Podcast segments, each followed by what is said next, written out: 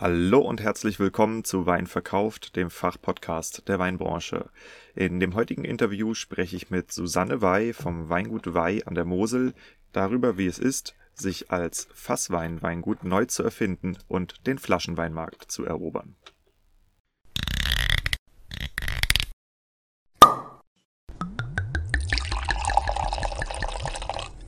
Wein gibt es nur, wenn die Winzerinnen und Winzer davon leben können. Deshalb untersuchen wir hier, wie man florierende Weinmarken aufbaut und wie du eine derart starke Nachfrage generierst, dass du deinen Wein nur noch zuzuteilen brauchst. Du hörst Wein verkauft, den Fachpodcast der Weinbranche, und hier geht es um die Kunst des Weinverkaufens.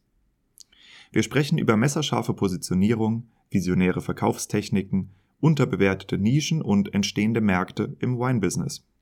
Eben alles, was Entscheidungsträgern im Weinbau und angrenzenden Wirtschaftszweigen dabei hilft, profitable Vertriebskanäle zu erschließen, ihre Betriebe vernünftig auszubauen und zuverlässig neue Kunden zu gewinnen. Mein Name ist Diego, mein Podcast ist für alle gedacht, die in den Reben stehen und im Keller rumwuseln. Ich habe lange nach einer passenden Community für Weinverkauf gesucht. Er hat nun bei Wein Plus seinen Heimathafen gefunden und verdankt der Mitgliedschaft bemerkenswertes Wachstum.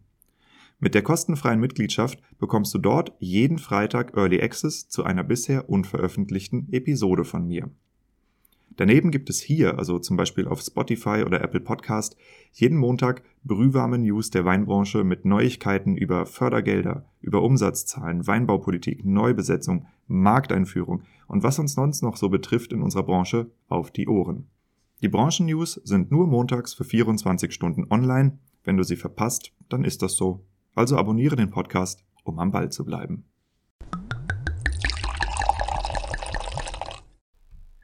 Dass ich diesen Podcast produziere, ist nur möglich dank meinen Sponsoren und Partnern.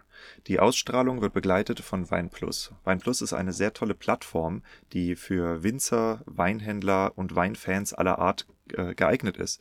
Und ich empfehle dir sehr, dass du dir Weinplus mal anschaust. Das ist eine riesige Community mit über 230.000 Menschen. Das heißt, wann immer du etwas zu teilen hast rund um das Thema Wein, dort ist es sehr gut aufgehoben. Daneben gibt es einen Sponsor, Amorim Cork. Und Amorim ist äh, eine Firma, die diesen Podcast hier finanziell unterstützt. Das heißt, sie ermöglicht es mir, das Ganze in Vollzeit zu tun. Dafür bin ich sehr, sehr dankbar. Und ich habe Amorim besucht und muss sagen, auf der einen Seite ist die Korkproduktion natürlich größer als das, was man als Winzer so ähm, in, äh, gewöhnt ist, als Firma zu sehen. Auf der anderen Seite ist es viel kleiner als gedacht und es ist unfassbar, wie äh, viele Menschen dort arbeiten und wie detailgenau gearbeitet wird. Ich habe die einzelnen, ähm, diese Brandplatten gesehen, mit denen die Korken gemacht werden, das Bedrucken der Korken, das Sortieren der Korken. Das ist faszinierend. Und wenn du sagst, dein Wein verdient einen guten Korken, dann würde ich definitiv mal bei Amorim reinschauen. Und zu guter Letzt ist da die Firma Euramobil Wohnmobile, die mich jetzt für über einen Monat mit einem Wohnmobil ausgestattet hat, das es mir erlaubt, gerade durchs Bordeaux zu fahren, wo ich auch im Moment bin und dieses Intro hier einspreche. Und das ist natürlich wunderbar, weil dadurch jetzt in kurzer Zeit eine riesige Staffel, eine, also eine ganze Serie über das Bordeaux entstehen konnte, die nun Stück für Stück unter dem Namen The Art of Selling Wine ausgestrahlt wird. Jawohl. Wir zeichnen auf. Ich sitze hier gerade im Wohnzimmer vom Weingut Wei. Neben mir sitzt die Susanne. Hallo Susanne. Hallo Diego. Schön, dass ich bei dir sein darf. Ähm, das freut mich ganz besonders hier zu sein, weil das ist ein äh, persönlich auch sehr, sehr besonderer Moment. Ich äh, hole mal ein bisschen aus und erkläre das Ganze für die, die hier vielleicht neu dabei sind. Ähm, diesen Podcast mache ich öffentlich jetzt seit ziemlich genau drei Monaten. Und äh, die Susanne gehört zu den Fans der allerersten Stunde. Also sie ist sehr früh darauf aufmerksam geworden und äh, sie interagiert auch sehr stark mit mir.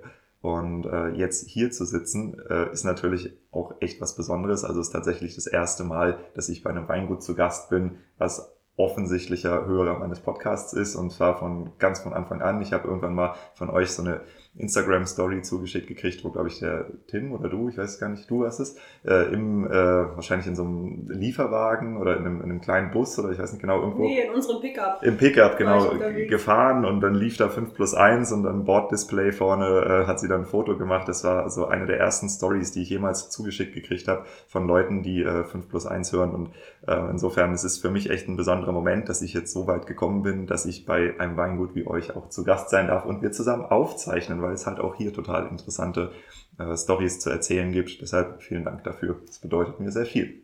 Ja, dann äh, dir auch vielen Dank, dass du gekommen bist. War ja sehr spontan, aber schön, dass du da bist.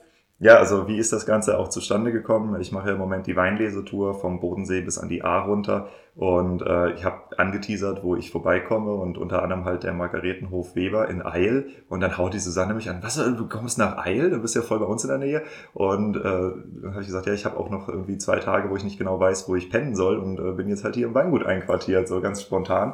Insofern auch vielen Dank dafür, das hilft mir natürlich enorm, dass ich nicht im Weinberg kampieren muss. Nein, mache ich nicht, aber vom Prinzip ist einfach cool, äh, dass das so spontan und frei überall funktioniert und dass ich auch so einen Rückhalt und so einen Support aus der Weinszene kriege. Deshalb.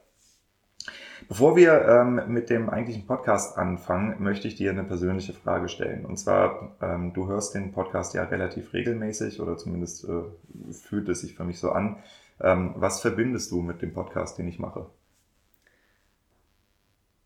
Podcasts an sich sind schon mal als Winzer eine gute Sache weil du es halt immer hören kannst. Also ich bin jemand, ich höre es hauptsächlich, wenn ich mit dem Auto irgendwo unterwegs bin.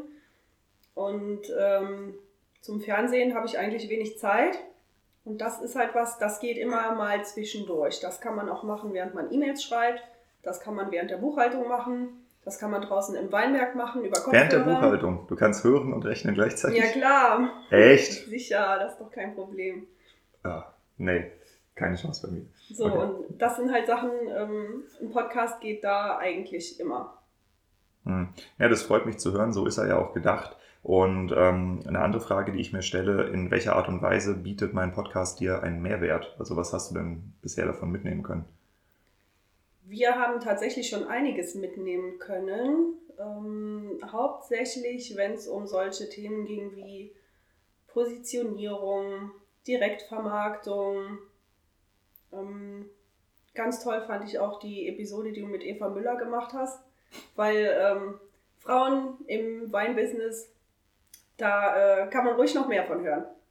Ja, freut mich. Dann äh, sehe ich zu, dass ich mehr Frauen in den Wein-Podcast reinbringe, so wie auch mit dir heute. Ja, Gehen wir mal zurück zum Thema. Worüber wollen wir heute sprechen? Ähm, ich bin hier in einem Weingut, das in erster Linie als Fassweinvermarkter auftritt und bisher auch als Fassweinvermarkter agiert. Und äh, ihr macht einen Transformationsprozess durch im Moment und ihr steckt wirklich auch mittendrin äh, zum Selbstvermarkter. Also ihr habt vorher schon offensichtlich eine kleine äh, Flaschenproduktion gehabt, aber das ist jetzt gemessen an der Gesamtliterproduktion eher Peanuts und äh, wollt mehr ähm, in die Selbstvermarktung rein. Ähm, vielleicht kannst du mal kurz anfangen und uns einfach so einen Überblick geben, ähm, was ist eigentlich das Weingut Wei, wie funktioniert das Weingut Wei und welche Gedanken stecken dahinter oder was hat das ausgelöst, dass ihr jetzt diesen Prozess durchmacht? Ähm, vielleicht fange ich mal ganz vorne an. Also Weinbau betreibt unsere Familie schon seit ungefähr sieben Generationen. Das ist das, was wir über ähm, was wir nachweisen können über einen Stammbaum. Ja, und dann kam irgendwann äh, ein Gasthof dazu und im Gasthof wurde natürlich viel Wein verkauft. Darüber wurde dann auch viel Wein nach Trier verkauft, in alle großen Hotels und Restaurants, die es in Trier früher so gab. Da standen wir überall auf der Karte. Ja, irgendwann ähm, ging der Fassweinpreis dann hier an der Mosel ziemlich hoch und ähm, ein Level, was auch bis heute nie wieder erreicht wurde. Und dann wurde der Flaschenwein halt zurückgefahren und es blieb halt so auf der Fasswein-Ebene hängen. Seit wann? Hm. Ja, 40 Jahre bestimmt schon, 35, 40 Jahre würde ich sagen. Und seitdem geht es halt überwiegend über die Fassweinvermarktung. Und jetzt? Also ihr macht jetzt einen Generationswechsel durch, nehme ich mal an. Ja, der Tim und ich, wir sind jetzt äh, 35, fast 36. Ähm, Tims Vater arbeitet natürlich auch noch sehr viel mit. Aber über kurz oder lang wird es halt so sein, dass Tim den Betrieb übernehmen wird. Und ähm, das ist eigentlich die beste Gelegenheit, wenn man was ändern möchte, dass man nicht nur einfach einen laufenden Betrieb übergibt, sondern vielleicht auch mal sieht, was könnten wir noch verbessern. Was sind denn die Sachen, die ihr gesehen habt? Also, oder was ist das, wo ihr vielleicht euch hinentwickeln wollt? Wie soll das Weingut Weih aussehen später? Also wir sind äh, hektarmäßig, flächenmäßig sind wir schon relativ groß, äh, so für die Mosel. Und ähm, im Prinzip, im Moment ist es so, dass wir vielleicht ein Prozent auf die Flasche vermarkten und der Rest alles über Fasswein und Mostverkäufe geht. Und davon wollen wir halt weg, dass wir sagen, wir wollen mehr auf die Flasche verkaufen. Wie viel, da haben wir uns jetzt ehrlich gesagt kein Limit gesetzt. Wenn wir jetzt sehen, das läuft von mir aus in 10 oder in 20 Jahren so gut, dass wir unseren kompletten Betrieb zu 100 Prozent über die Flasche vermarkten können, ja, warum nicht? Da sagen wir doch nicht nein. Also wir setzen uns jetzt da keine Grenze und sagen, also bei 50 Prozent ist aber wirklich Schluss. Wir schauen einfach mal, wie es läuft. Mhm. Also hier gehen gerade zwei Themenkomplexe auf, ähm, die ich sehr, sehr spannend finde. Das eine ist natürlich ähm, dieser Transformationsprozess, ähm, damit einhergehend natürlich auch die Suche nach der eigenen Identität als Weingut, nach der Positionierung, nach einem Zielmarkt.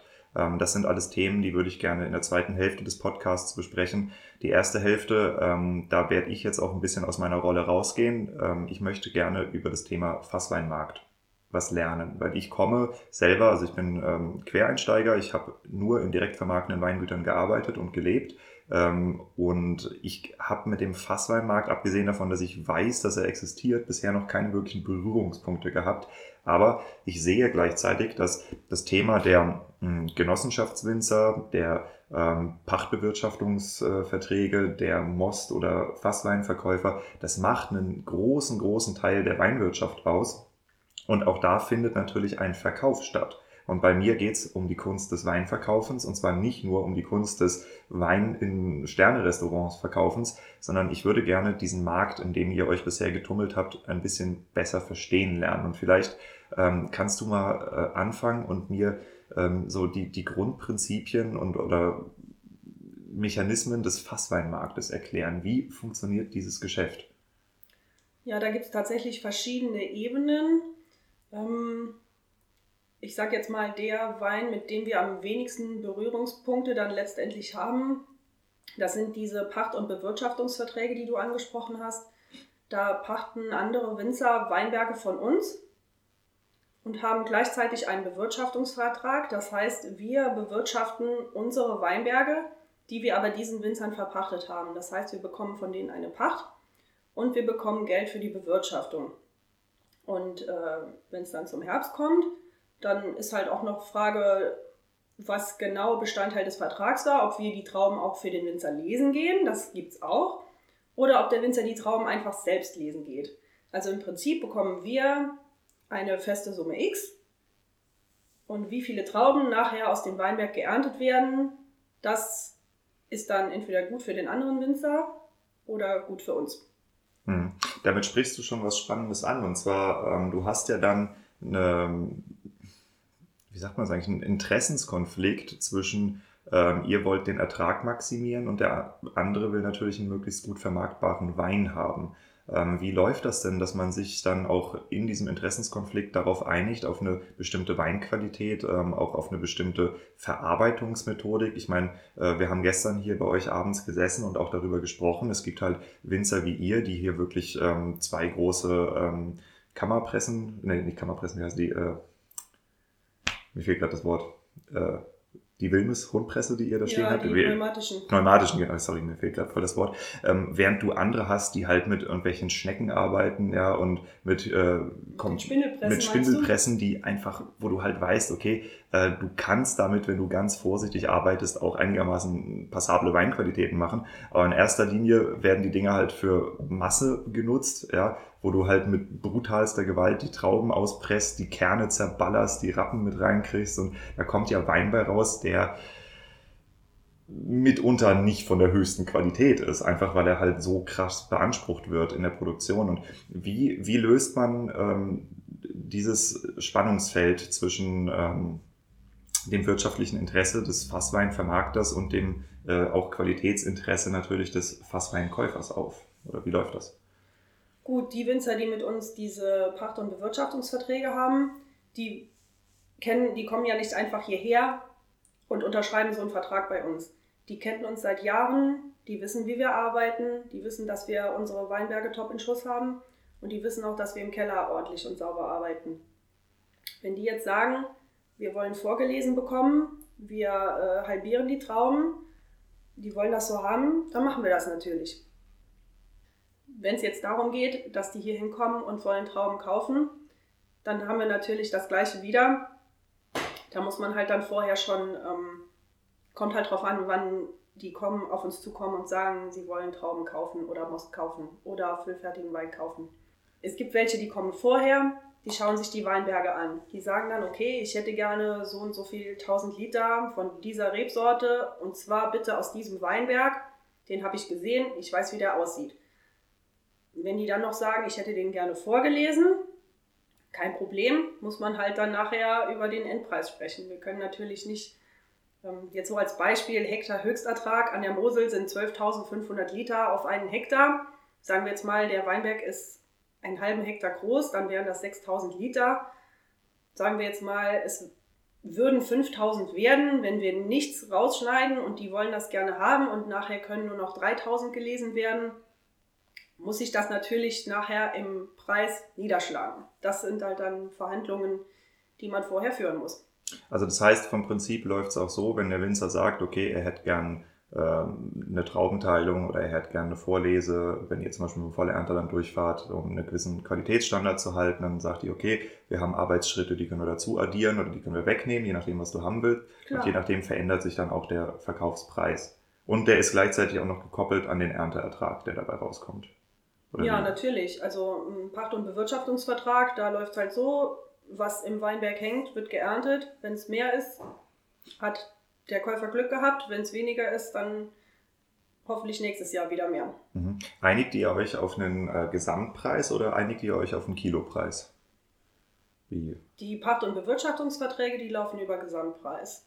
Also das heißt, ihr bekommt einen Betrag X pro Fläche und was dabei am Ende rauskommt, ist dann das Risiko des Käufers sozusagen. Genau. Okay. Und ähm, es gibt ja aber auch noch andere Marktsegmente, die ihr bedient, wo es, glaube ich, eher um Liter- oder Kilopreise geht, oder? Ja, das, ähm, wie gesagt, das ist dann quasi die, der nächste Teil. Das sind dann diejenigen, die kommen, die sagen, sie hätten gerne Trauben. Die können wir auch von Hand lesen, wenn die das gerne möchten. Ist halt dann auch wieder eine Preisfrage. Das wird dann halt in Kilo abgerechnet. Und ähm, ansonsten gibt es noch die, die kaufen Most. Das wird dann halt in Litern abgerechnet, da wird dann auch vorher ein Preis ausgehandelt. Und das zieht sich dann halt so durchs Jahr durch. Also wir haben viele Kunden, die schon seit Jahren kommen, die kaufen jetzt direkt im Herbst quasi ihren Most bei uns. Also wir gehen die montags lesen und dienstags fahren wir den den Most hin oder er wird abgeholt. Wie entstehen diese Kontakte? Gibt es eine Börse für Fasswein ähm, oder ist das alles über wer kennt wen? Gibt es Ausschreibungen? Also wie funktioniert euer Geschäft und eure Vermarktung? Also entweder kennen die uns, weil die hier aus der Gegend sind, weil die Weinberge neben unseren Weinbergen haben. Und andere kommen hierher, die sagen, ich kenne diesen und jenen Winzer und der hat bei euch gekauft und äh, der hat gesagt, ihr habt super Trauben, habt ihr nicht auch noch irgendwie Most für mich?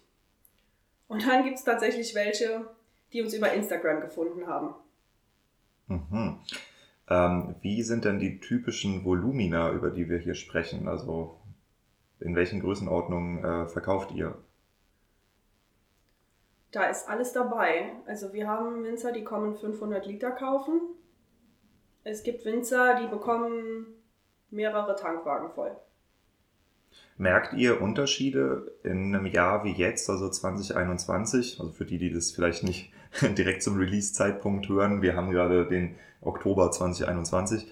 Ähm, in Jahren wie jetzt, wo äh, natürlich auch das Jahr wetterbedingt eher schwierig ist, wo es Winzer gibt, die Totalausfall wegen Hagel oder wegen Peronospora oder wegen noch unterschiedlichsten Themen haben, dass äh, auf einmal auch andere Betriebe kommen, die halt ansonsten wirklich Absatzprobleme hätten, wenn sie nicht äh, euren Wein mitverkaufen könnten? Ja, absolut.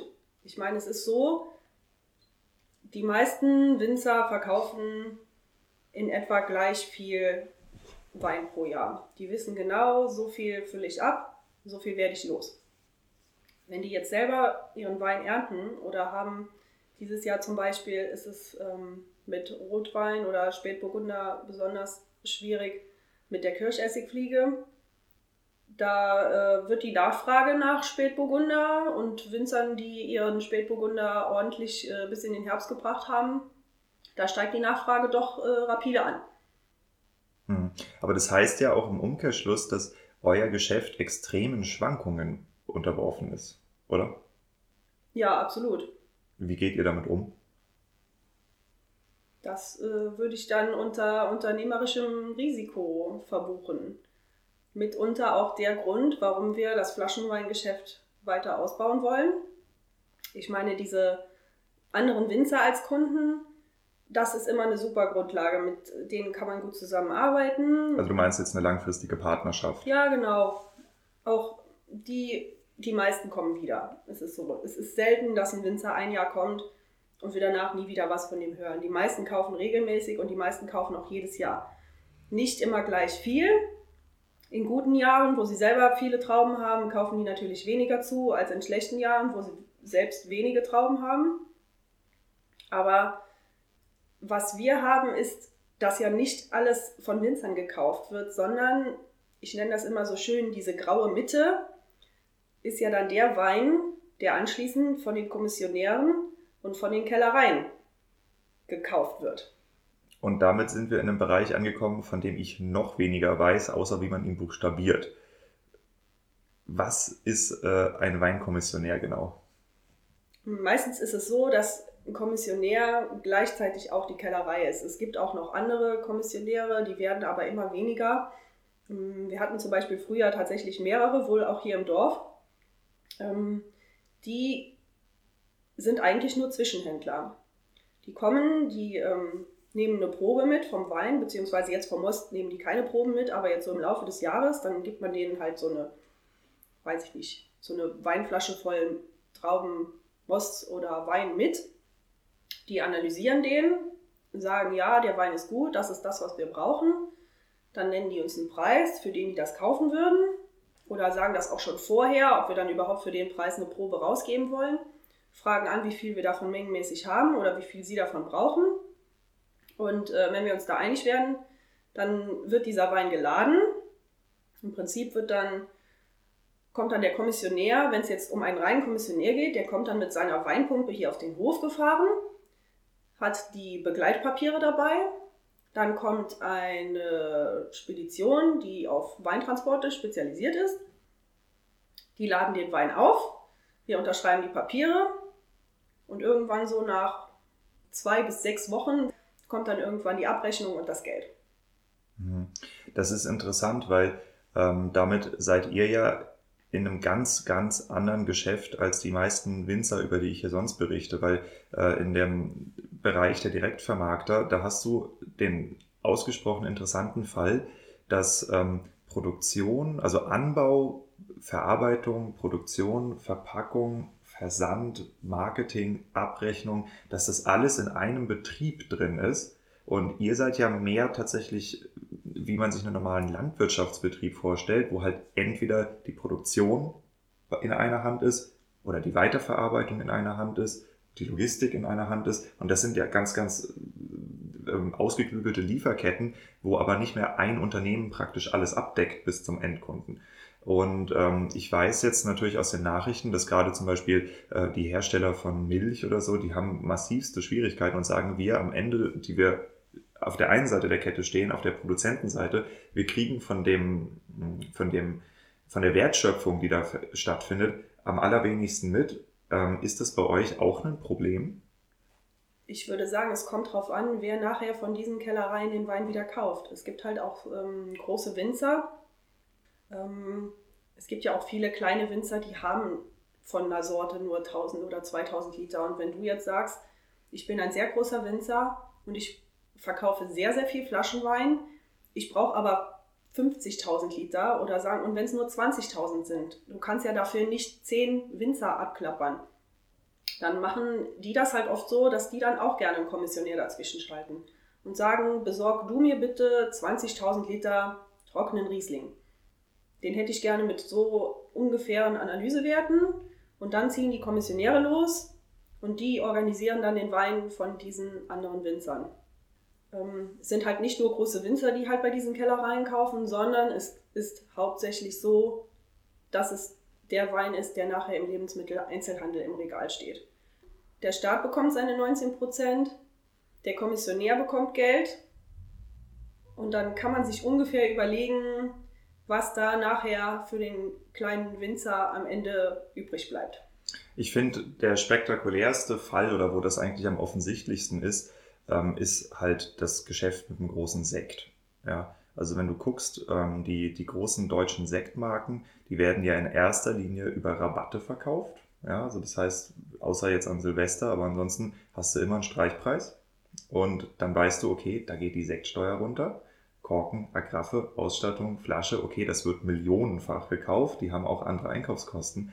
Aber du redest halt über Grundweine da drin, die können irgendwas zwischen 40 und 70 Cent kosten maximal.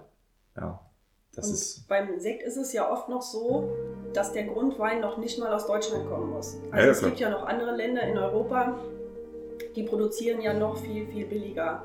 Also ich habe früher in der Spedition gearbeitet, da haben wir auch Wein umgeschlagen. Die haben 30 Cent pro Liter dafür bezahlt.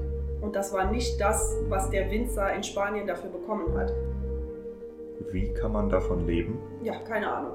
Also hier in Deutschland kann ich mir das überhaupt nicht vorstellen. Ich weiß nicht, wie es in Spanien gemacht wird. Selbst da weiß ich es nicht.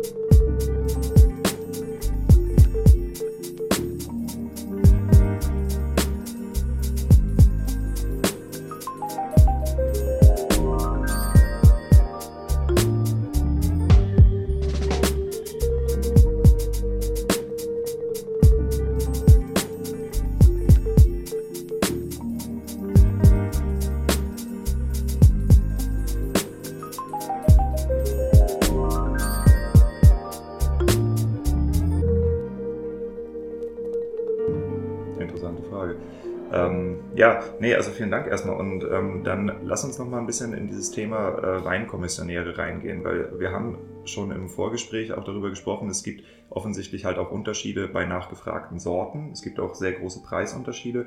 Hm, kannst du mir da noch mal so ein bisschen ähm, den, die, die äh, Marktdynamik äh, des Kommissionärgeschäfts erklären? Der DLR schickt tatsächlich Newsletter raus, wo auch die aktuellen Fassweinpreise drinstehen. Also wir reden jetzt hier, das sind jetzt keine Geheimnisse, das geht halt natürlich immer von bis. Ähm, dann gibt es bestimmte Rebsorten, die liegen meistens noch ein bisschen drunter. Aber wenn wir jetzt über normalen Qualitätswein sprechen, ähm, dann wird da fast auch schon nur zwischen Riesling und diverse Rebsorten unterschieden, was eigentlich ein bisschen traurig ist für die ganzen vielen anderen tollen Rebsorten, die wir hier so haben. Ich meine, ist es nicht so, dass es tatsächlich Rebsorten gibt, die vom Prinzip eigentlich teurer im Anbau sind als Riesling, weil du weniger Ertrag hast? Also ich, ich habe das mal bei Traminern zum Beispiel gehört, dass ein Traminer eigentlich teurer ist als ein Riesling in der reinen Produktion. Hm, das kann ich jetzt nicht so beantworten, weil wir keinen Traminer haben. Hm. Ähm, jetzt nur so zum Vergleich zwischen Riesling, den Burgundersorten und Müller-Thurgau. Müller-Thurgau ist natürlich sehr ertragsreich. Hm. Ähm, und Müller-Thurgau ist der Preis wahrscheinlich auch bedingt deshalb, weil es den mengenmäßig mehr gibt, ist der Preis immer deutlich unter dem, was man für einen Riesling bekommt. Hm. Ja, okay. Gut, und ähm, das heißt, also ihr habt nicht vor, dieses Geschäft auf, aufzugeben und gerade auch mit den Partnerschaften, mit den Weingütern, wo ihr sagt, okay, das ist super, da können wir jedes Jahr mit kalkulieren, da können wir auch wahrscheinlich etwas höhere Preise realisieren, weil ihr auch da andere Qualitäten produzieren könnt, nehme ich mal an, als wenn ihr jetzt einfach nur in diesem Kommissionärsgeschäft unterwegs seid. Ähm, aber ihr habt gesagt, wir wollen auch ähm, anfangen, mehr direkt zu vermarkten. Wie seid ihr denn dazu gekommen und äh, wie gestaltet sich bei euch der Prozess, diesen weiteren Geschäftsteil aufzubauen? Hauptsächlich sind wir eigentlich darüber drauf gekommen, ähm, dass ähm, man am Flaschenwein mehr verdient als am Fasswein. Das brauche ich ja niemandem zu erzählen und schon gar nicht Winzer, die hier zuhören. Und darüber haben wir halt gesagt, wenn unser Wein so gut ist, auch, ähm, es ist ja nicht so, dass wir nie Flaschenwein gemacht haben. Wir füllen eigentlich jedes Jahr Wein ab, aber halt immer nur in kleineren Mengen. Und wir haben jetzt im letzten Jahr drei Kammerpreismünzen bekommen für drei Weine, die wir zur Prämierung angestellt haben, fürs einfach mal auszuprobieren. Hm. Also das heißt, da ist auch eine Wertschätzungsthematik mit verbunden, dass ihr sagt, okay, ähm, unsere Arbeit Klar, wir sind wahrscheinlich mehr durchautomatisiert als andere Betriebe, ähm, aber ihr habt wirklich einen guten Wein und ihr wollt eben auch äh, den so vermarkten, dass ihr euch selber damit wohlfühlt, oder?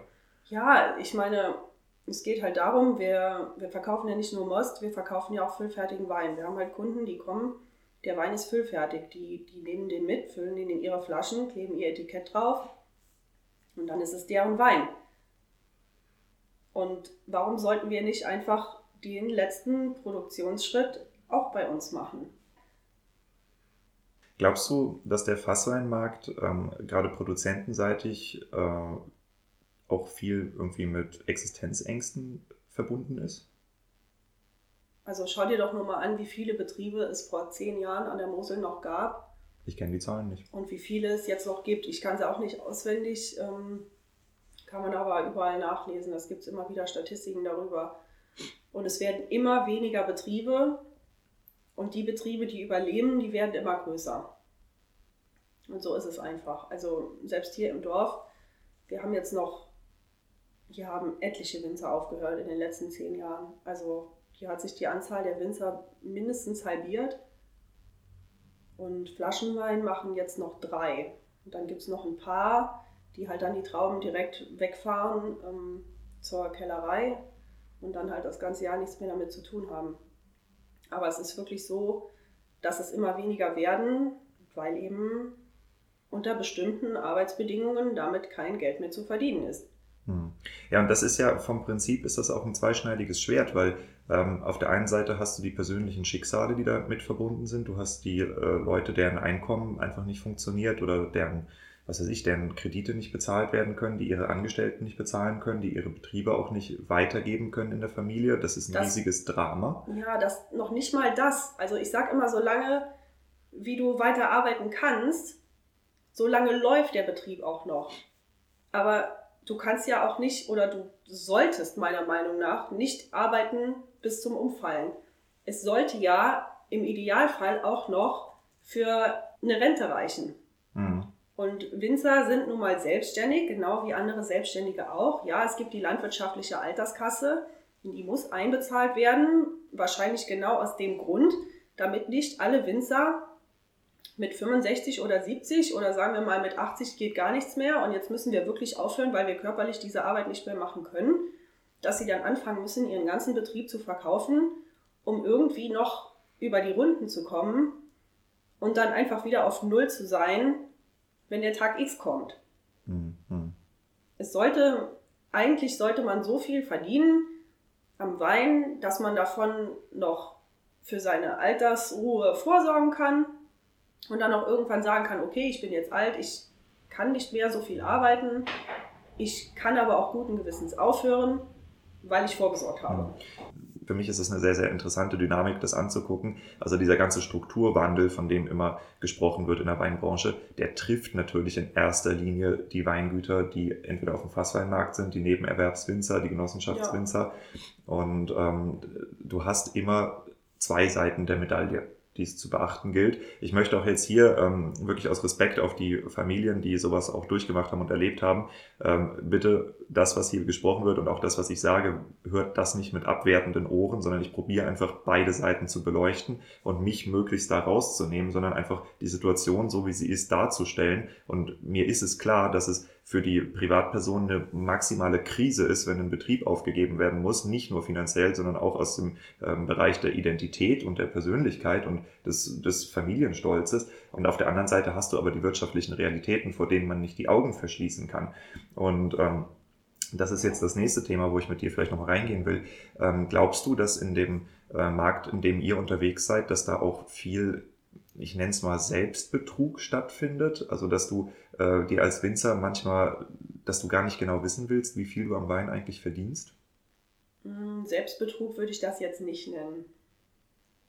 Ich finde halt, ähm, klar, man ist Winzer, man ist auch kein Controller, aber jeder von uns hat einen Steuerberater und, ähm, und wenn es nur in Anführungszeichen äh, der Bauern- und Winzerverband ist, aber auch die haben Buchhalter da sitzen, die mit einem über die finanzielle Situation sprechen können und die einem sagen können, ja, so läuft dein Betrieb oder du solltest da was dran ändern, weil auf Dauer wird es so nicht funktionieren. Ja, ich meine, das mit diesem, äh, dass ein anderer dir sagt, ob dein Betrieb gesund ist oder nicht, ähm, klar, das, das braucht man und das gibt's auch. Aber gleichzeitig, ähm, wenn ich jetzt zum Beispiel beim äh, DLR war, wo ich vor ein paar Tagen erst war, ähm, da höre ich immer wieder, ähm, die gleiche Geschichte. Ja? Es gibt hier Leute, die haben die Winzerausbildung gemacht, die gehen dann auf die Technikerschule, wie auch immer, die bereiten sich gerade darauf vor, den elterlichen Betrieb zu übernehmen. Dann ist es Teil der Ausbildung da, dass du mal eine Vollkostenrechnung über deinen eigenen Betrieb schreibst und dann merken die, holla, ich bin in zwei Jahren insolvent wo, wo ist das dann so eine Überraschung? Und die Situation, die du beschreibst, dass du von außen gesagt kriegst, hier dein Betrieb hängt irgendwie ein bisschen und vielleicht verdienst du eigentlich tatsächlich nur noch Geld mit deiner Ferienwohnung. Ja, oder mit dem Verkauf von Grundstücken oder mit irgendwas, aber nicht mit dem Wein. Ähm, das meine ich mit diesem Thema Selbstbetrug. Arbeitet man dann einfach vor sich hin? Weiß man das oder blendet man das aus? Ich kann mir nicht vorstellen, dass man das nicht weiß. Also ich weiß, wie wir ähm, auf unsere Zahlen schauen und ich weiß, wie wir mit unserem Steuerberater zusammenarbeiten. Und ich kann mir nicht vorstellen, ich weiß nicht, wie andere das machen. Also ich meine, da wird am Ende vom Jahr wird ein Jahresabschluss erstellt und da steht es dann schwarz auf weiß, ob das so funktioniert oder nicht. Wenn man natürlich äh, Maschinen abschreibt und damit weiterarbeitet und nie wieder was investiert, das geht eine Weile gut, aber irgendwann ist halt Schluss. Irgendwann ist der Traktor 60 Jahre alt und irgendwann ist die Presse 40 Jahre alt. Und dann wird es halt schwierig mit solchen großen Investitionen nochmal neu anzufangen. Also man muss da, glaube ich, auch immer dranbleiben und den Betrieb immer am Laufen halten und immer wieder modernisieren.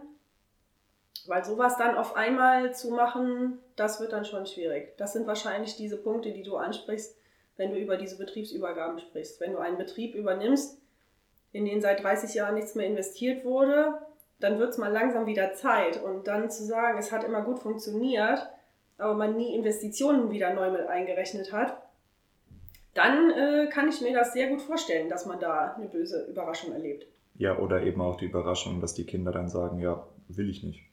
Das, das ja. Ding binde ich mir nicht ans Bein. Und dann hast du da irgendwie so dein, die Geschichte, die du dir erzählt hast, oh, ich werde das an meinen Sohn übergeben und so. Und dann stehst du irgendwann da und der Sohn sagt, ja, pff, also bitte, ähm, was, was soll ich für das Geld oder am Ende noch draufzahlen? Und das ist ja eine Realität, die stattfindet.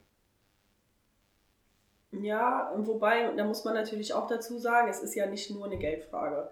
Wahrscheinlich spielt das auch mit rein, aber Winzer sein ist ja schon ein spezieller Beruf. Das ist auch nicht für jeden gedacht. Ne? Und ähm, es ist auch nicht jeder dazu gemacht, selbstständig zu sein. Und ich kann auch verstehen, wenn, wenn Kinder sagen, nee, das möchte ich nicht machen, ich möchte lieber was komplett anderes machen, dann ähm, muss man das als Eltern auch akzeptieren. Ja, Susanne, erstmal vielen Dank, dass du da so offen auch drüber sprichst. Da gehört äh, auch gerade im Bereich des Weinbaus ein gewisser Mut dazu. Ähm, lass uns jetzt in das Thema von eurem Transformationsprozess reingehen. Ähm, Ihr habt euch dann gedacht, okay, wir wollen mehr äh, direkt Flaschenvermarktung. Ähm, das hast du ja eben schon dargelegt, woher das kommt. Ähm, wie seid ihr dann äh, oder wie, wie geht ihr dieses Projekt an? Also macht ihr das selbst? Habt ihr Partner? Ähm, habt ihr verschiedene Agenturen angeschaut? Was ist der Weg, den ihr jetzt geht? Ja, im Prinzip muss man ja natürlich erstmal schauen, man steht da und, und man hat Wein, man will ihn verkaufen. Hm. Dann ist natürlich auch schwierig zu sagen, wo setze ich da genau an. Dann kann man mal ein bisschen äh, im Internet recherchieren, was einem da so geboten wird und worauf es ankommt, wenn man direkt vermarkten möchte. Und dann findet man so ganz schnell, man braucht ein Alleinstellungsmerkmal. So, und dann sitzt man da als Winzer und denkt, ich verkaufe Wein. Okay, das machen andere auch hm, ich bin an der Mosel, das haben aber andere auch. Wir sind eine super coole Familie. Ja, das sind andere Winzer auch. Und dann geht's los, ne? Und dann saßen wir da, Tim und ich, und haben gesagt, so, wir kommen nicht drauf und man muss auch nicht alles alleine können. Es gibt Leute, die machen Wein, es gibt Leute, die machen Marketing. Wir brauchen Hilfe. Und so haben wir dann angefangen. Dann hatten wir zuerst Kontakt zu ähm, zwei Frauen, die das quasi als Einzelunternehmen Coachings für Winzer anbieten. Haben mit denen einfach mal kurz gesprochen, ähm, haben dann mit denen auch über Preise gesprochen, weil das machen die ja nicht aus reiner Nächstenliebe. Und dann haben wir gedacht, jetzt holen wir uns einfach mal noch ein Angebot von einer Marketingagentur, die auf Weingüter spezialisiert ist, weil wir gesagt haben, wenn wir es mit einer ähm, mit so einer einzelnen Person machen. Die kann uns zwar sagen, da an dem Punkt steht ihr, an diesem Punkt wollt ihr, so und so kommt ihr dahin. Aber wir haben halt auch gesagt, jetzt zum, so zum Generationswechsel, wir wollen dann auch neue Etiketten. Wir brauchen ganz dringend eine neue Homepage. Jetzt haben wir zumindest schon mal eine für den Übergang. Und da haben wir dann gesagt, dann gehen wir aber diese Personen auch wieder alle suchen. Und das ist auch wieder ein Zeitfaktor, der uns fehlt. Und dann haben wir uns letztendlich für eine Agentur entschieden, mit dem Hinblick darauf, dass wir bei denen alles aus einer Hand bekommen. Also Positionierung, wo stehen wir, wo wollen wir hin. Die machen uns Etiketten, die können uns ähm, die komplette Flaschenausstattung machen, eine Webseite, einen Online-Shop und einfach alles, was dazugehört, alles aus einer Hand, ein Ansprechpartner, fertig. Mhm. Also den Vorteil davon sehe ich klar. Auf der anderen Seite, wir haben ja gestern Abend auch schon am Tisch gesessen und äh, da habt ihr relativ deutlich gesagt, ähm, wir wollen dieses, diesen Mehraufwand durch äh, das eigene Suchen von Freelancern, Designern, Online-Marketing-Spezialisten, wie auch immer. Das wollen wir nicht haben. Aber wir wollen auch nicht wie der gleiche 30. Markenentwurf äh, aussehen aus einer Agentur, die halt eine bestimmte Handschrift hat, wo eigentlich alles immer wieder ein bisschen ähnlich ist. Ähm, aber genau das wirst du ja bekommen, wenn du mit einer Agentur zusammenarbeitest. Also je mehr sich jemand auf das Thema Wein spezialisiert hat, desto mehr Scheuklappen hast du ja auch. Ne? Also dann gibt's immer die gleichen zehn Konzepte, die verschiedenen Winzern vorgeschlagen und mal in grün, blau und gelb umgesetzt werden. Das könnte man jetzt mal so in den Raum stellen, oder? Ja, absolut. Ähm, wir haben dann quasi beim zweiten Treffen, weil es ja nachher darum geht, wie soll nachher, im Prinzip wird ja alles auf die Etiketten aufgebaut. Und dann haben die erstmal Etikettenentwürfe mitgebracht. Und da waren dann auch ein paar dabei, wo ich gesagt habe, naja, dann nimmst du das Weih weg und dann schreibst du Müller dahin. Und dann, kannst du das dem, und dann kannst du das dem nächsten hinlegen. Also das waren dann auch Sachen, die bei uns ganz schnell rausgefallen sind und wir haben uns dann auch tatsächlich äh, nach langem Hin und Her und für und wieder für einen Entwurf entschieden, den eben nicht jeder machen kann. Mhm. Was zeichnet den Entwurf aus? Das zeigen wir euch, wenn die Flaschen dann rauskommen. Das wollen wir noch ein bisschen für uns behalten, wie die Etiketten dann aussehen. Also da müsst ihr euch noch bis mindestens März, April 2022 gedulden. Ja, äh, spannend auf jeden Fall. Also ich werde das ähm, dann auch natürlich nochmal im Podcast analysieren, weil das Schöne ist, ähm, wozu die Susanne und der Tim sich eben auch bereit erklärt haben, ähm, mitten in dem Prozess mit mir zu sprechen. Und normalerweise würdest du halt vermuten, jo, bei uns ist alles gut gegangen, wir können im Nachhinein die Geschichte erzählen, wie toll das alles war. Das wäre mir auch ehrlich gesagt lieber gewesen. Das hier, das ist schon nichts für meine Nerven. Diese ganze Sache da. Ich bin froh, wenn... Äh die neuen Flaschen abgefüllt sind, die neuen Etiketten drauf sind, die bei den Kunden gut ankommen, wir unsere neue Webseite laufen haben, dann bin ich froh. Mhm, absolut. Bis dahin, das ist mir noch alles viel zu aufregend. Ja, nee, aber auch umso mehr ähm, ist es wirklich auch eine, eine Respektfrage von meiner Seite, dass ihr euch bereit erklärt habt, darüber zu sprechen, über diesen Prozess, weil äh, ihr habt vor euch eine riesige Blackbox wo geht's jetzt hin? Ja. Und ich kann das absolut nachvollziehen. Ich äh, baue diesen Podcast hier gerade auch neu auf und ich verstehe das ganz genau, wo, wo du gerade sitzt. Und ich kann mich jetzt auch hier hinstellen und sagen, okay, das und das und das ist der Wunsch, den ich habe in ein, zwei Jahren. Aber ob ich da ankomme? Hm.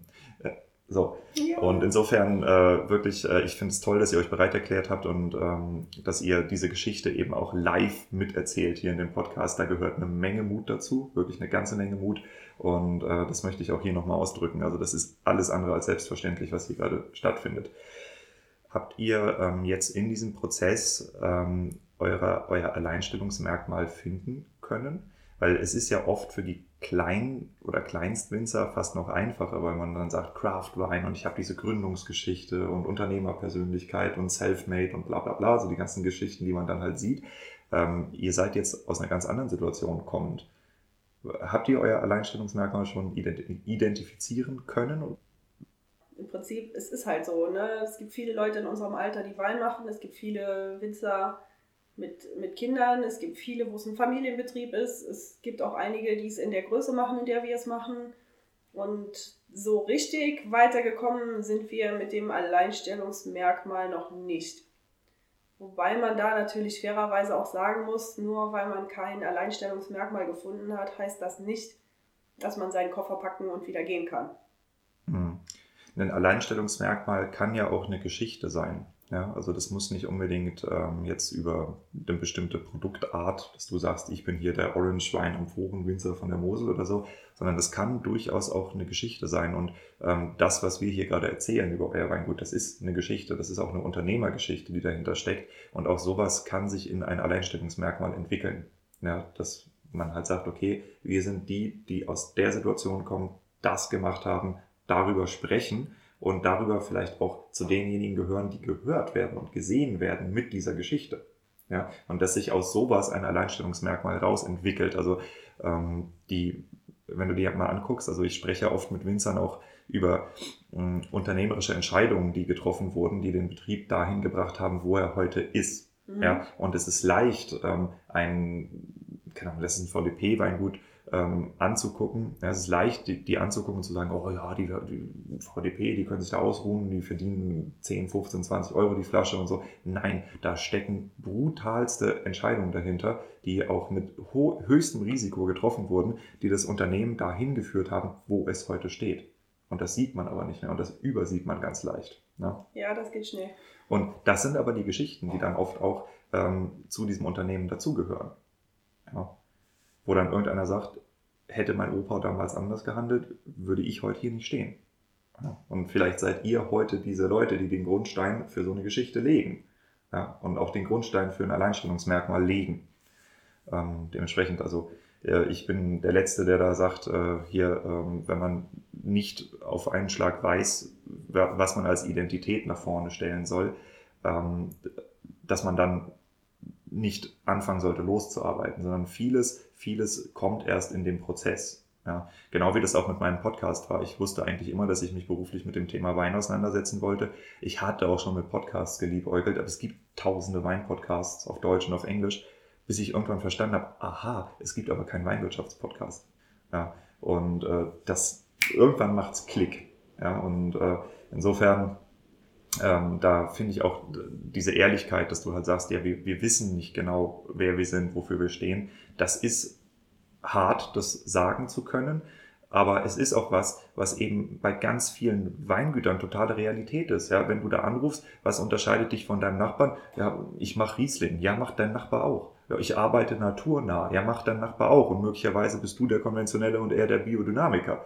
So, da kann man auch noch drüber streiten, was jetzt naturnah ist und was nicht. Ja, aber im Endeffekt ist es ein Buzzword, was eigentlich alle Winzer für sich in, in Beschlag nehmen. Das gleiche auch das Thema Tradition und Qualität. Ja, es sind alles Familienunternehmen und ja, man kann darauf stolz sein, aber das unterscheidet dich auch nicht von deinen Nachbarn. Nee, nicht wirklich. Nicht wirklich, ja.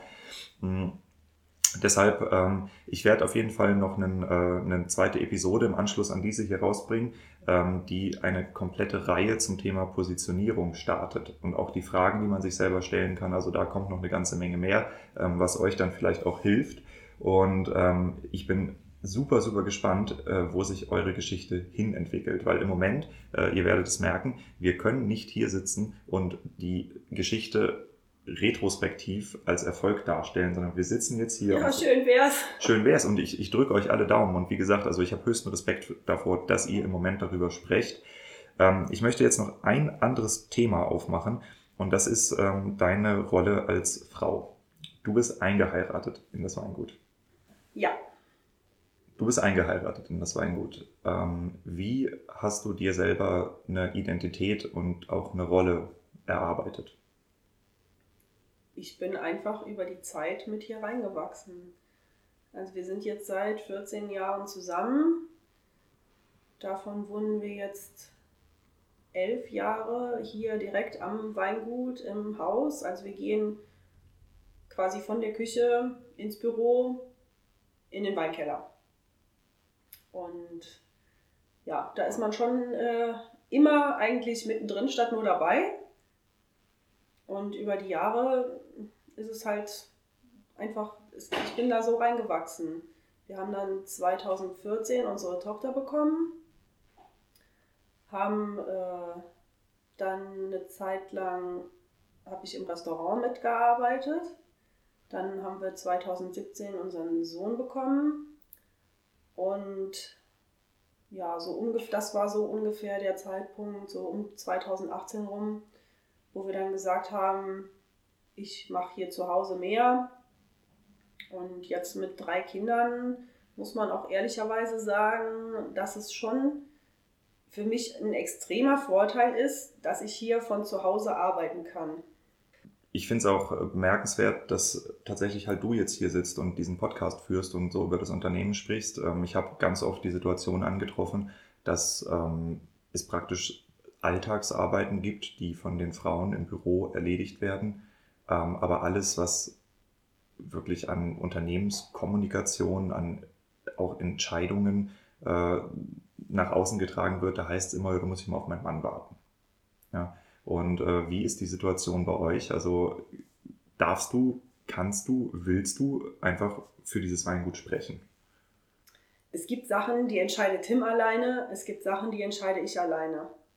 Das ist einfach so. Und ähm, dann gibt es aber auch noch ganz viele Sachen, die wir halt auch einfach gemeinsam entscheiden. Wir sind uns nicht immer einig, aber einer muss dann halt nachgeben. Hm. Ähm, das ist auch ein interessantes Thema. Also das habe ich jetzt in verschiedenen Podcasts auch schon angesprochen. Ähm, wenn man als äh, Paar, als Ehepaar und auch, auch als Geschäftspartner sozusagen zusammenarbeitet, ähm, wie habt ihr eure Streitkultur äh, gemanagt oder wie macht ihr das, dass man halt irgendwo das Berufliche hat, plus die unterschiedlichen Stile, die natürlich auch mit unterschiedlichen Persönlichkeiten einhergehen ähm, und das trotzdem irgendwie von dem Privaten trennen kann. Wie, wie managt ihr das? Bei uns ist das eigentlich gar nicht getrennt. Also Winzer sein ist ja auch nicht ein Job, den man montags um 8 Uhr anfängt und um 17 Uhr den Stift fallen lässt und dann hat man frei. Wir sind aber auch nicht die Typen, die sonntagsabends denken, oh mein Gott, nicht bitte morgen schon wieder dieser Horror und ich will da nicht mehr hin. Und das äh, kennt man ja auch, wenn man irgendwo anders arbeitet, dass man einfach so arbeiten geht, um Geld zu verdienen. Und das Leben findet nur abends und am Wochenende statt. Und für uns ist das einfach so vermischt, weil das für uns, das ist unser Leben. Das ist nicht so, dass wir denken, ich will das da nicht mehr und hoffentlich ist endlich bald 5 Uhr und hoffentlich ist bald wieder Wochenende, sondern wir machen das einfach von morgens früh bis abends spät. Aber dann ist es halt auch mal kein Problem zu sagen, okay, ich habe jetzt um 2 Uhr einen Arzttermin oder ich fahre ich fahr die Kinder zum Ballett oder das, dann wird dann halt abends noch ein bisschen länger gemacht. Dann, wenn es tagsüber nicht reicht, dann gehen die Kinder abends im Bett und dann gehe ich nochmal runter und setze mich nochmal eine Runde ins Büro. Dann ist das halt so. Und genau so läuft es wahrscheinlich auch bei uns in der Streitkultur. Ne? Das ist ja nicht so, dass wir sagen, wir haben jetzt Mittagspause, wir sprechen jetzt nicht mehr über die Firma. Aber im Großen und Ganzen ist es nicht so, dass wir von der Arbeit Großpause bräuchten. Hm. Wenn du die Wahl hättest, würdest du das Leben gegen einen etwas geregelteren Alltag eintauschen wollen oder sagst du, ich finde es geil? Nee, ich finde es super, absolut. Ich finde das richtig cool. Ähm, also mein Vater, der hat früher Schicht gearbeitet, der war auch viel zu Hause. Der war dann halt nachts mal weg oder auch mal abends bis spät. Aber das haben wir als Kinder ja nie so mitbekommen. Wir haben halt viel mitbekommen, wie viel der eigentlich tagsüber zu Hause war. Und so ist es hier bei uns auch. Also es gibt ja Väter oder auch Mütter, die verlassen morgens um sieben das Haus und kommen abends um fünf, sechs Uhr wieder. Und das ist ja bei uns, außer der Tim ist jetzt wirklich mal den ganzen Tag am Traktor fahren. Ähm, normal ist das ja nicht so. Normal ist der Tim morgens immer noch eine Weile hier zu Hause, bevor er sich auf den Traktor setzt und wegfährt, kommt zum Mittagessen nach Hause, wir essen alle fünf zusammen.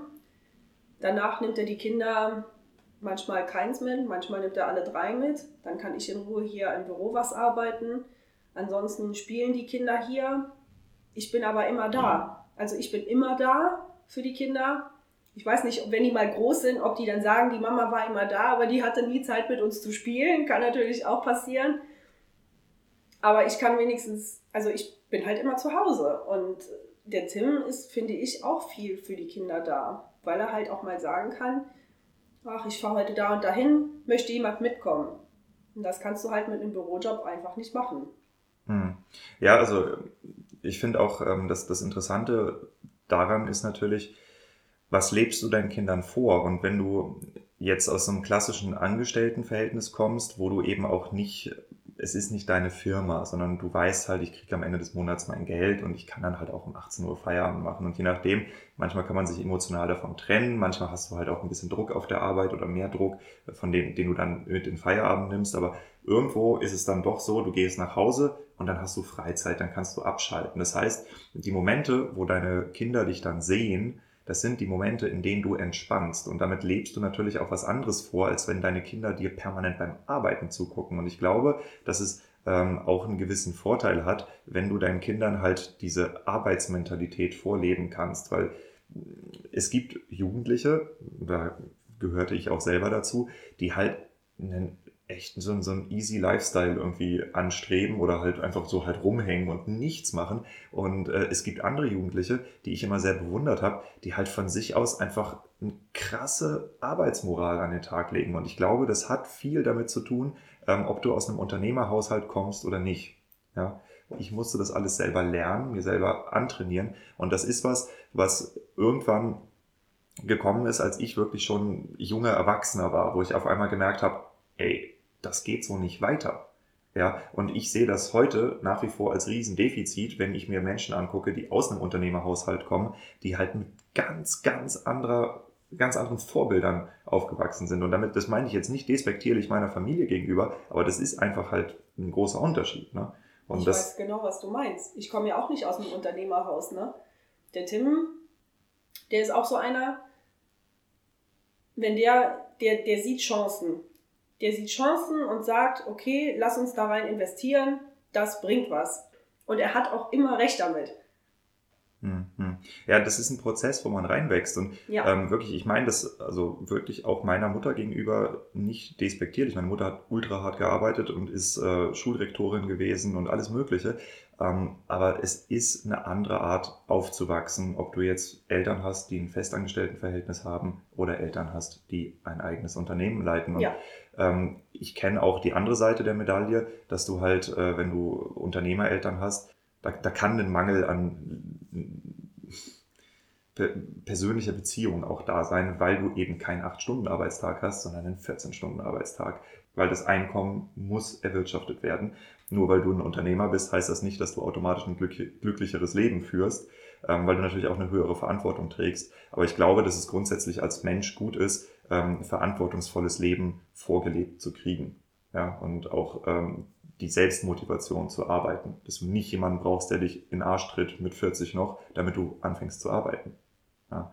Also insofern, ähm, ich hoffe, dass äh, auch ihr, liebe Hörer und Hörerinnen, da was mitnehmen konntet und ähm, ich würde mir wünschen, ähm, dass ihr auch immer mehr versucht, die Menschen hinter den Unternehmen zu sehen, genauso wie ich ja auch, wenn ich euch besuche oder mit euch spreche, äh, versuche euch auch als Menschen hinter der Marke, hinter dem Weingut herauszuarbeiten. Ähm, ich glaube, das ist das, was den Podcast hier wirklich spannend macht und das ist das, was ihn auch interessant macht.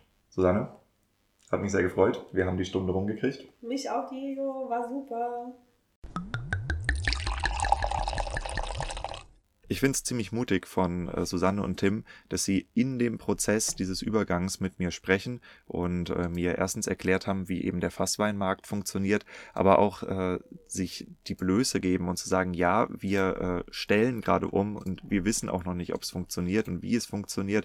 Und insofern Hut ab dafür, das zu machen. Sie sind äh, Fans des Podcasts der allerersten Stunde und äh, es freut mich sehr, dass wir dann auch auf diese Art und Weise da noch zusammen was Spannendes produzieren konnten. Die Aufnahme an sich ist schon relativ alt. Also wir haben das während der letzten Weinlese im Oktober aufgenommen. Und äh, deshalb würde ich dir sehr empfehlen, dass du dir mal den Instagram-Account äh, vom Weingut Wei, also W-E-Y, anschaust und guckst, was mittlerweile passiert ist. Man sieht schon die neuen Designs, die Website geht bald online, also es hat sich eine ganze Menge getan und wir werden höchstwahrscheinlich auch eine Follow-up-Episode zusammen produzieren, weil sich auch im Verkauf und in den Vertriebskanälen schon einiges getan hat seitdem. Deshalb stay tuned und vielen Dank fürs Einschalten.